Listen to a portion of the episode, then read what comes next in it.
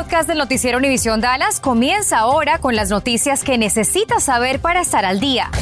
Infórmate de los principales hechos que son noticia aquí en el podcast del noticiero Univisión Dallas. La policía de Fort Worth investiga un tiroteo que sucedió después del mediodía en donde un adolescente de 16 años de edad recibió un disparo en una pierna. Fue llevada al hospital con una herida que no pone en peligro su vida. Al momento no hay descripción de la persona que realizó el disparo, tampoco hay arrestos. La policía y la preparatoria de Southwest fue cerrada por la policía por precaución sin dejar entrar y salir a nadie. Nos vamos a Dallas, en donde hubo un tiroteo en la cuadra 3300 de la calle Jerome. De acuerdo a testigos, dos sospechosos patearon la puerta principal de la casa de la víctima, dispararon sin herir a nadie y luego huyeron con rumbo desconocido. La policía sigue la pista de estos hechos. En otro crimen, la policía de Dallas también investiga la misteriosa muerte de este hombre eh, llamado Malcolm Whitaker, de 26 años de edad. Al llegar los oficiales a su domicilio, ubicado en la cuadra 2501 de la calle Hillburn Drive, en Dallas, lo encontraron sin vida. Al momento están tratando de obtener pistas para descifrar este caso y ha sido calificado como un homicidio. Si usted sabe algo, llame a la policía. Y un oficial de la policía de Dallas precisamente fue detenido esta mañana por sus propios compañeros. Se trata de Aaron Kegel. Fue aprendido por un incidente que ocurrió mientras se encontraba fuera de servicio. Este hombre fé transportado a la cárcel Lusteret acusado de interferir con los deberes públicos y por intoxicación pública. Cagle ha trabajado con el Departamento de la Policía de Dallas desde septiembre del 2017 y ha sido asignado al Distrito Central de Negocios. Permanece bajo suspensión administrativa debido a la investigación activa por parte del Departamento de Asuntos Internos. Bueno, y otro oficial también de la Policía de Dallas permanece detenido, es el sargento James Cullen Bristo, de 59 años, por quien se giró una orden de arresto en su contra bajo cargos de opresión. Esto significa violación de los derechos o trato inadecuado como servidor público. El sargento Bistro se entregó el miércoles pasado en una cárcel en De Soto y salió tras el pago de una fianza. En total, mire usted, suman 26 funcionarios de la policía de Dallas que están actualmente bajo medidas disciplinarias o bien administrativas. Mire, una pareja de marido y mujer en el condado Parker pasaron de las palabras a las balas. De acuerdo al reporte del alguacil Michael Wayne Stearns, le disparó a su esposa cuando estaba en su domicilio antes de ser llevada al hospital. Ella dijo que su esposo estaba furioso.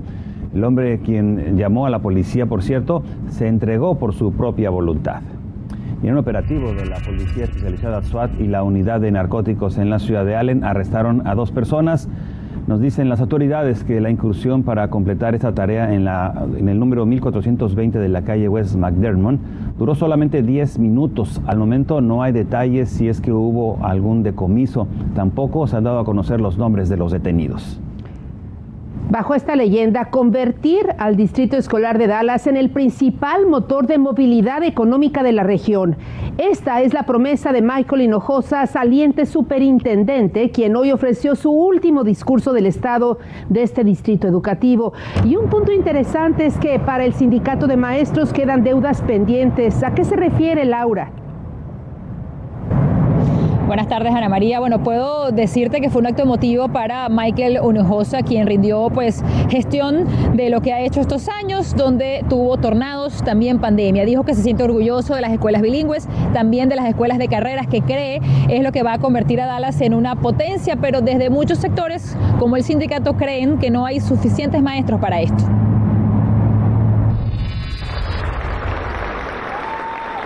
Hinojosa fue ovacionado de pie en varias oportunidades. Hoy, frente a directivos del distrito, representantes estatales y locales, hizo balance de su gestión frente al distrito por más de 10 años. How many of you five years ago knew we were going to have pandemic 1.0, a tornado, pandemic 2.0, a snowmageddon? Ball fue el centro de su discurso, la creación de escuelas urbanas de excelencia. El futuro va a ser los Career Institutes, cuando nuestros estudiantes puedan uh, ser uh, pilotos en, en, en, el aire y lo que van a hacer en, en todos los trabajos. El superintendente fue fiel defensor del uso de tapabocas y aunque la pandemia impactó el desarrollo a todo nivel, cree que eso cambiará. La pandemia nos, nos dio mucho uh, que trabajar. E, Es, es triste y muchos de los estudiantes se atrasaron un poco, pero nosotros tenemos uh, mucho uh, esperaciones que van a, van a regresar a donde estaban. 72% de los alumnos del distrito son hispanos. Los maestros bilingües nos han ayudado, tenemos dual language uh, programas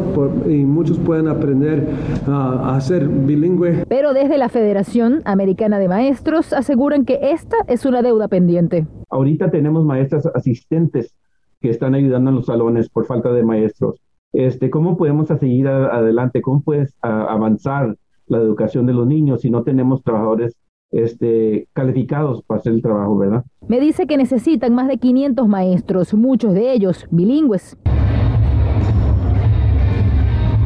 Y sobre el comentado futuro del superintendente, Back to the streets. dijo que volverá a las calles. Bueno, al superintendente, a pesar de ser su último discurso, todavía le quedan meses de trabajo. Su último día será precisamente el 31 de diciembre de este año y ya se contrató una empresa para buscar a su sucesora, Ana María. Oye, Laura, ¿y la comunidad va a poder participar en la selección del nuevo superintendente de este distrito escolar, el más grande aquí en el norte de Texas? Ana María, fue parte de las preguntas que hice yo al distrito y me dijeron que sí. Esperan hacer reuniones comunitarias donde los padres puedan asistir y explicar o dar su opinión sobre qué esperan de su nuevo superintendente. Estas opiniones van a ser tomadas en cuenta por parte de esta compañía a la hora de escoger los candidatos. Las fechas de estas reuniones aún no están establecidas, pero por supuesto en cuanto nosotros la tengamos, se las vamos a dar a conocer para que ustedes puedan participar si así lo desean. Estás escuchando el podcast del noticiero Univisión Dallas. La policía de Dallas busca a este individuo que sustrajo dinero de la cartera que estaba en una oficina en un área restringida de una tienda Family Dollar. El peculiar atraco ocurrió la tarde del pasado 17 de enero. El sospechoso fue captado cuando ingresó a la sucursal ubicada en el Boulevard Buckner y después cínicamente se fue hasta las oficinas de esta tienda, sacó 84 dólares en efectivo de la cartera de un bolso y no conforme realizó algunas compras en el lugar. Desde que comenzó la pandemia, muchos padres de familia han visto o detectado que sus hijos tienen cierto desorden en el sueño.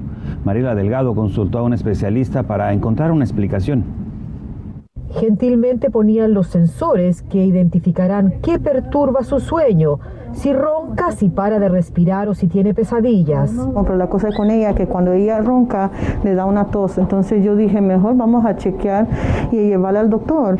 Hay tres factores en el apnea de sueño, obesidad, adenoides que están detrás de los ojos y amígdalas agrandadas, lo más común en los niños. Los padres se están quejando que los niños no se están ah, manteniendo despiertos durante la escuela y está muy cansado. Ellos están hyperactive y se les hace muy difícil para ellos tratar de dormir. De todas maneras, todos estos trastornos crean otros problemas en la educación, atrasarse, en, un poco de ansiedad. Si un niño no está durmiendo bien, se le hace difícil para ellos desarrollarse. Pushing air into the, the patient uh, by their nose or mouth area los problemas pueden ser médicos o de comportamiento, nos dice el doctor Nye, quien nos muestra la máscara que usan para que los más chiquitos logren finalmente conciliar el sueño, suministrándoles el aire por la nariz y la boca con este adaptador, buscando la presión correcta para ese niño, haciendo que el aparato sea lo más cómodo y amigable posible. En la pandemia nos dice, los niños se han apegado mucho a la tecnología con el aprendizaje remoto y ahora les cuesta dormir. Entonces se ha creado como una tendencia de no dormir. Sí, porque la melatonina, que es la hormona que su cuerpo hace cuando oscurece y nos prepara para ir a dormir, es bloqueada cuando se usan aparatos electrónicos. Fue un reportaje de Mariela Salgado. A muchos no les ha afectado, pero para quienes sí, los especialistas recomiendan antes de ir a la cama apagar la televisión y de igual manera los electrónicos como los celulares y también crear una rutina diaria.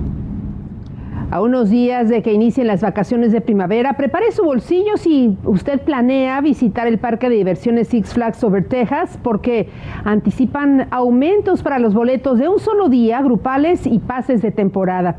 En su pantalla están los precios de los pases para esta temporada, ya se los vamos a presentar. La compañía informa que también dejará de otorgar en las próximas semanas descuentos en sus parques. Y si usted quiere practicar o fortalecer su inglés, hay una oportunidad semanal en una librería o en una biblioteca más bien de Fort Worth. Será cada sábado empezando el 5 de marzo a las 10.30 de la mañana en la biblioteca Diamond Hill, que se ubica en el 1300 al norte de la calle 35. Esta información está en nuestra página web univisiondfw.com.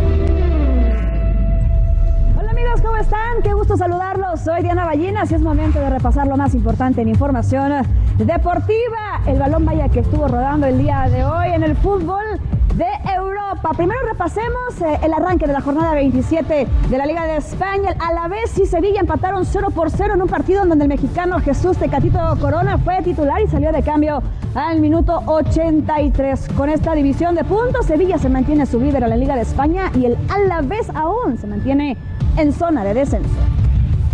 Mientras que en San Siro, dentro de la Serie A de Italia, el Inter de Milán derrotó 5 por 0 al Salernitana. Sí, con este hombre, Lautaro Martínez, que fue el protagonista del partido, marcó triplete y sí, rompe la mufa. También colaboró para la victoria Edin Seco con par de anotaciones y el Inter es líder en la Serie A.